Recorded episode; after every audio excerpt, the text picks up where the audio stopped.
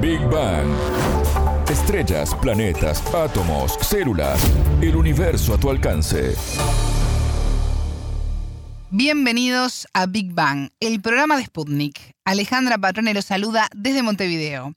Ya está con nosotros Anabela Aparicio. Anabela, ¿cómo estás? Bienvenida. Muy bien, Ale, gracias. Un astrofísico mexicano calculó cuándo será el fin del universo y hoy les contamos más detalles al respecto. En Big Bang. Temas, preguntas, expertos, para entender el cosmos, para entender la vida, para entender nuestro planeta.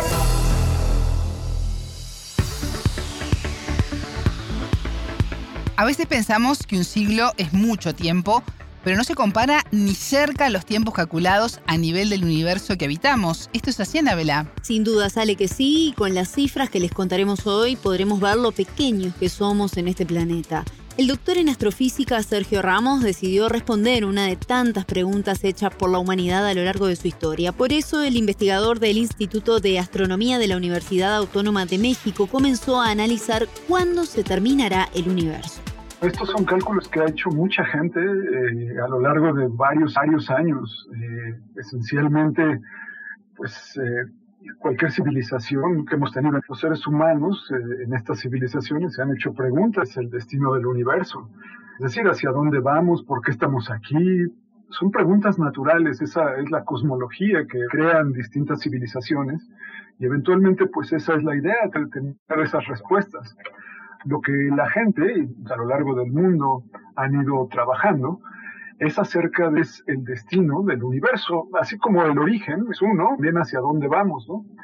Y entonces, pues ya utilizando desde astrofísica y cosmología, es decir, la cosmología astrofísica, entonces podemos dar una manera más entera con las observaciones y las matemáticas que tenemos, ambas mezclas, podemos decir cuál va a ser el destino del universo. El destino del universo, pues es algo muy, muy interesante. Esencialmente va a ser un universo frío eventualmente, donde no hay radiación, donde no hay civilizaciones, donde no hay estrellas, donde no hay galaxias, donde no hay ni siquiera agujeros negros. Falta muchísimo tiempo para eso, pero eventualmente pasará. Eso es lo más certero que podemos decir de nuestro universo, dadas las mediciones astrofísicas y cosmológicas que tenemos hoy en día. Anabel, cómo puede calcularse este fin del universo? ¿Qué herramientas utilizan? Sabés que son modelos matemáticos utilizados hace muchos años y los resultados han mantenido una coherencia con el paso del tiempo según Ramos. Se utiliza un modelo matemático del universo que se llama el modelo lambda de constante cosmológica, así se le llama, con materia oscura fría. Y entonces, pues eso es lo más acertado lo que tenemos. Tenemos el contenido del universo, que tiene radiación, algo muy, muy poquito. Después tiene materia normal, como electrones, protones y electrones. Eso es más o menos un 6-7% de ese contenido energético de todo el universo.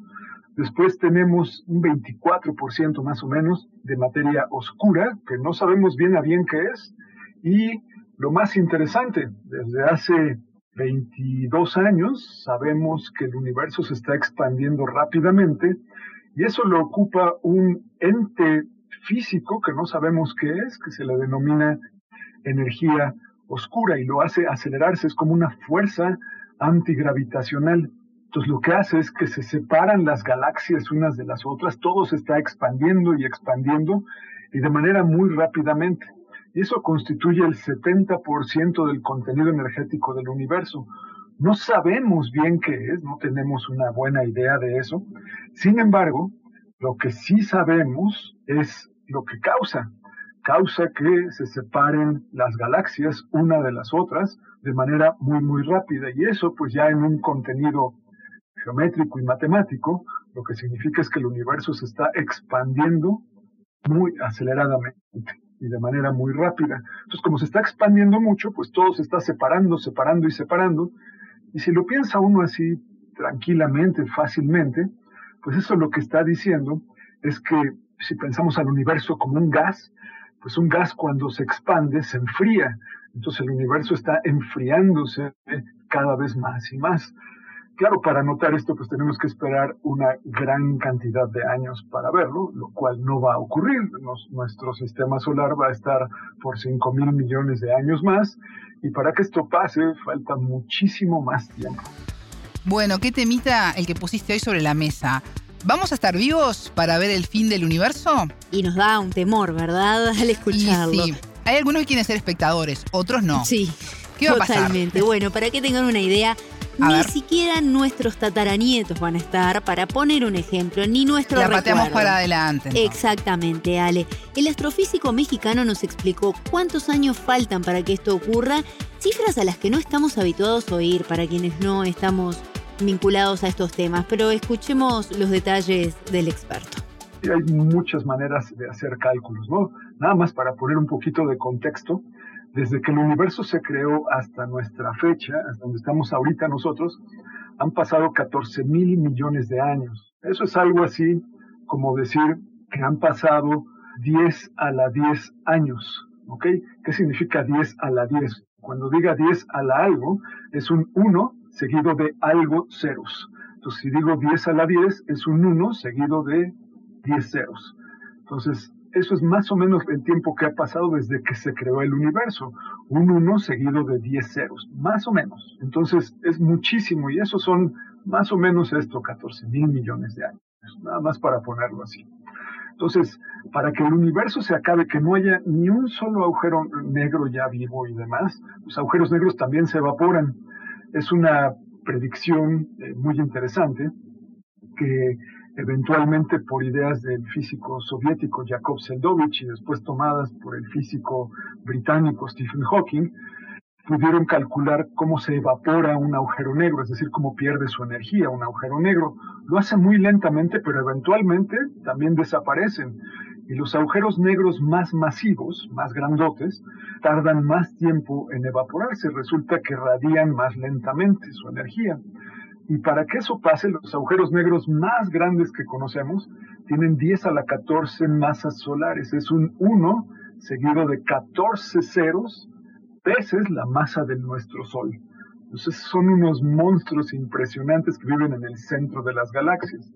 Para que un agujero negro de ese tamaño desaparezca, se evapore totalmente, necesitamos que pasen desde ahorita un 10 a la 100 años. Ese número es importante en matemáticas, tiene un nombre, se le llama un gogol, entonces es un 1 seguido de 100 ceros. Esos números no crean, ni siquiera nosotros a veces dice uno, a ver, un número tan grande, 10 a la 100, 10 a la 40, ya son números muy grandes para poder meterlos uno mismo a su cabeza. Como verán, es un número enorme que demuestra la inmensidad del universo y lo efímero de nuestro pasaje por él. Para tener una idea de esto, el astrofísico nos compara el estimado de vida del universo con el del sistema solar. El Sol va a vivir 5 mil millones de años, mientras que, como mencionábamos recién, el universo va a comenzar a morir dentro de 10 a la 35 años, es decir, un 1 con 35 ceros a partir de ahí empieza esa degradación y fin del universo. Impresionante, sin dudas cuesta mucho imaginarse esa cantidad de años. Pero también me surge otra duda, ¿cómo va a ser ese fin del universo? ¿Habrá un hecho puntual, como vemos en las películas, por ejemplo? No, Ale, va a ser un proceso gradual y así lo explica Ramos. Es una cosa lenta y hay que esperar tiempo y eventualmente se acaba todo y se queda sin energía. Una parte muy crítica es cuando el protón deja de existir. En los modelos matemáticos que se tienen, el protón también se evapora, o sea, se le llama que decae, las partículas decaen, así como hay un decaimiento radiactivo y demás, también las partículas naturales, normales de la naturaleza, también decaen. Sin embargo, el tiempo de decaimiento de un protón es muy, muy grande. Ni siquiera se ha visto en los experimentos, pero se tienen los modelos. La gente que trabaja física atómica los hace muy bien y más o menos lo que ellos predicen de sus modelos es que el protón va a decaer en 10 a la 35 años, o sea, en un 1 seguido de 35 ceros. Eso es enorme, pero esa es una parte súper crítica, porque desde ahorita más o menos, si nos vamos a 10 a la 35 años en el futuro, resulta que ya no hay protones, por lo tanto ya no puede haber átomos ya no existe, ya no hay manera de crear absolutamente nada, porque ya no tenemos protones en el universo, es algo esencial. Y al no tenerlos, pues no queda más que ver los sobrantes de todos los elementos químicos. Entonces, pues puede haber todavía unos fotones volando de un lugar a otro, o sea, moviéndose en el universo, puede haber unos electrones también y otras partículas, pero ya no puede haber moléculas como tal, o sea, ya no, ya no se pueden formar átomos, porque no existen ya los protones. Y al no haber protones, pues como que esa época es como un golpe fuerte para lo que sigue del universo. O sea, de ahí ya no hay manera de crear absolutamente nada. Ya todo es desde esos 10 a la 35 años a partir de ahora, hasta los 10 a la 100, pues ya el universo se está muriendo lentamente. El astrofísico mexicano también nos explicó cómo será este proceso de desaparición del universo. Como nuestros elefantes, ¿no? Que viven tantísimo tiempo, los elefantes de la galaxia, pues son esos agujeros negros supermasivos que viven en el centro de las galaxias. Eso es lo último que va a desaparecer. Pero muchísimo tiempo antes, no va a haber, ya se acabó la formación estelar, ya no hay ni una sola estrella, ya no hay galaxias, el universo ya estaba oscuro. Entonces, mucho tiempo antes, eso ocurrió para que se dé una idea de esto.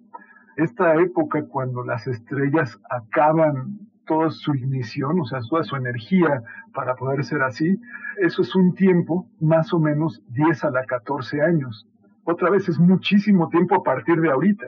A partir de ahorita habría que esperar 10 a la 14 años. Eso otra vez es un 1 seguido de 14 ceros de años. Las estrellas acaban terminan su vida convirtiéndose en objetos más compactos, que se les llama enanas blancas, también forman nebulosas planetarias alrededor de, esto, eso es, ese es, por ejemplo, alrededor de estas estrellas, eso es lo que va a ocurrir, por ejemplo, con nuestro sistema solar. En el caso de estrellas más masivas, hay algunas que se convierten en agujeros negros y en estrellas de neutrones. Entonces, como que eso es, ese es el remanente estelar. Y entonces, pues, en ese entonces, más o menos, ya no habría manera de detenerlo. Y entonces pasan muchas cosas, ¿no? En, todo eso. Pareciera que vamos a estar por siempre porque, pues esa es nuestra idea, es nuestra psicología, ¿no? Como somos como mariposas, vivimos un ratito y pensamos que vivimos una eternidad, pero la verdad es que no es cierto. Estamos solamente un rato aquí en la Tierra y pues eso es simplemente nuestra percepción. Es muy corto nuestra vida con respecto a la edad del universo y a su futuro y, su vida del mismo universo.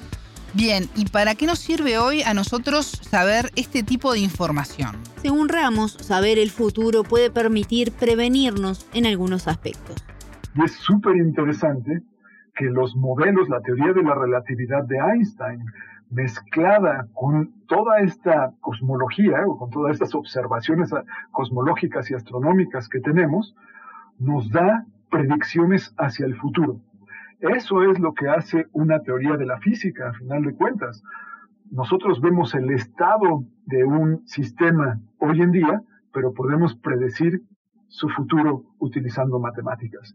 Es como decir, pues yo si lanzo una piedra de tal y tal manera hacia un lugar, yo puedo decir exactamente dónde va a caer. ¿Por qué? Yo no solamente supe las condiciones iniciales de cuando la lancé, pero utilizo toda una herramienta matemática para poder predecir hacia dónde va a caer esa piedra en el futuro, que son unos cuantos segundos. Entonces es lo mismito que se hace, pero ahora pues utilizando algo mucho más grande, el universo, con las condiciones iniciales que tenemos hoy en día, lo que estamos midiendo hoy en día aquí en la Tierra y en el espacio con nuestros telescopios. Escuchábamos al doctor en astrofísica Sergio Ramos, investigador del Instituto de Astronomía de la Universidad Nacional Autónoma de México. El experto nos contó cuándo será el fin del universo. Muchas gracias, Anabela. Hasta la próxima. Esto fue Big Bang.